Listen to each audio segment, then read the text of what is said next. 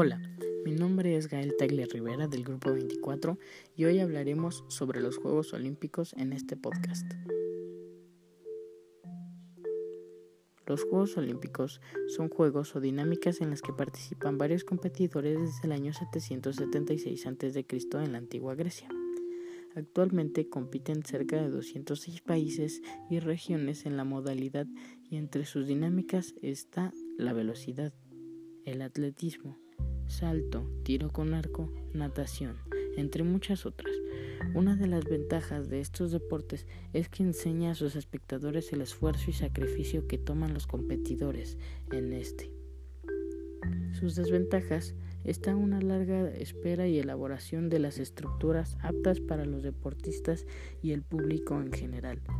En mi opinión, esta dinámica es muy buena ya que representa y simboliza el deporte y la representación u orgullo de los países de cada lugar del mundo.